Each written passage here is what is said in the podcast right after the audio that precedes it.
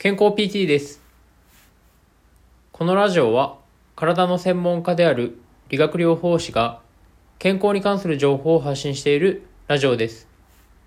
そしてこの本日の学びという収録放送は僕が日々の臨床現場や自己学習の中で学んだことや感じたことを音声日記のような形で残している放送です。ということで本日はマスクが体に及ぼす影響についてというテーマで話をしていきたいと思っております。皆さん、最近コロナがまた増え始めてですね、こうマスクをつけて外出することが多くなってるという方もあの多いんじゃないかなというふうに思いますね。あのこのコロナがねあの始まってからマスクをつけての生活っていうのがもう日常的にあの当たり前のような形になっているわけなんですけど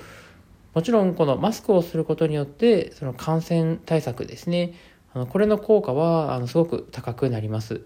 ですんであのちゃんとあの不織布マスクですね。これを装着することによってあのまずねそのウイルスを外に出すことも防ぐことができますしあのウイルスを外からあの吸い込むリスクを減る減らすっていうですね、まあ、そういった効果もあるので、まあ、あのマスクをつけること自体はすごく感染対策としてあの正しいことなんですよね。まあ、ただそのマスクをずっとしていると体に悪影響を及ぼすところもあるので、まあ、この辺に関してもしっかりと理解をしておく必要はあるかなと思います。でマスクをしていると、まあ、体にどういった影響を及ぼすのかについてなんですけど、まあ、まずやはりこうマスクしていると息苦しいですよね皆さん。ですんであの酸素の取り込みの量があのかなり減ってしまうということが分かっています。まあ、それであの二酸化炭素があの溜まりやすい状態になりますね。で私たちの体っていうのはこの酸素の取り込み量が減って二酸化炭素があの溜まっていくとあの体がですね血管を拡張してあの血流をあの増やそうとするわけなんですよね。その結果あの脳の血管とかもあの拡張して広がっていくので、まあ、脳の内圧が上がるんですよね。それで結果的にあの頭痛の原因になる場合があります。ですんでねあの最近はあのマスク頭痛なんて言ったりとかして、まあ、そのマスクをつけていることによってのこの頭痛っていうのがあの結構問題視されているというとこもありますね。あとはですね、あの、片頭痛持ちの方ですね。片頭痛持ちの方とかは、このマスクのそのゴムでこう締め付けられることによって、まあ、それがね、あの刺激になってこう痛みが出てくるケースっていうのもあのありますので、もともとね、片頭痛持ちの方とかは、まあ、特にね、このマスクをずっとつけておくことへの、まあ、体へのこう影響というところは、あのしっかりと抑えておく必要があるかなと思いますね。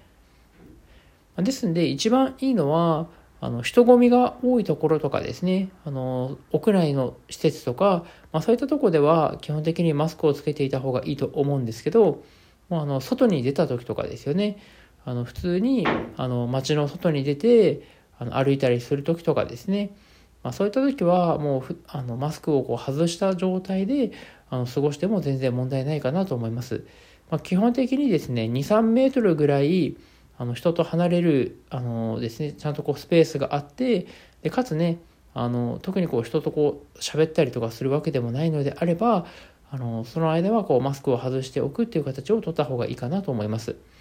あのこういったのはねこうずっと常につけっぱなしにしておくとやっぱりこう体への悪影響というところもあるので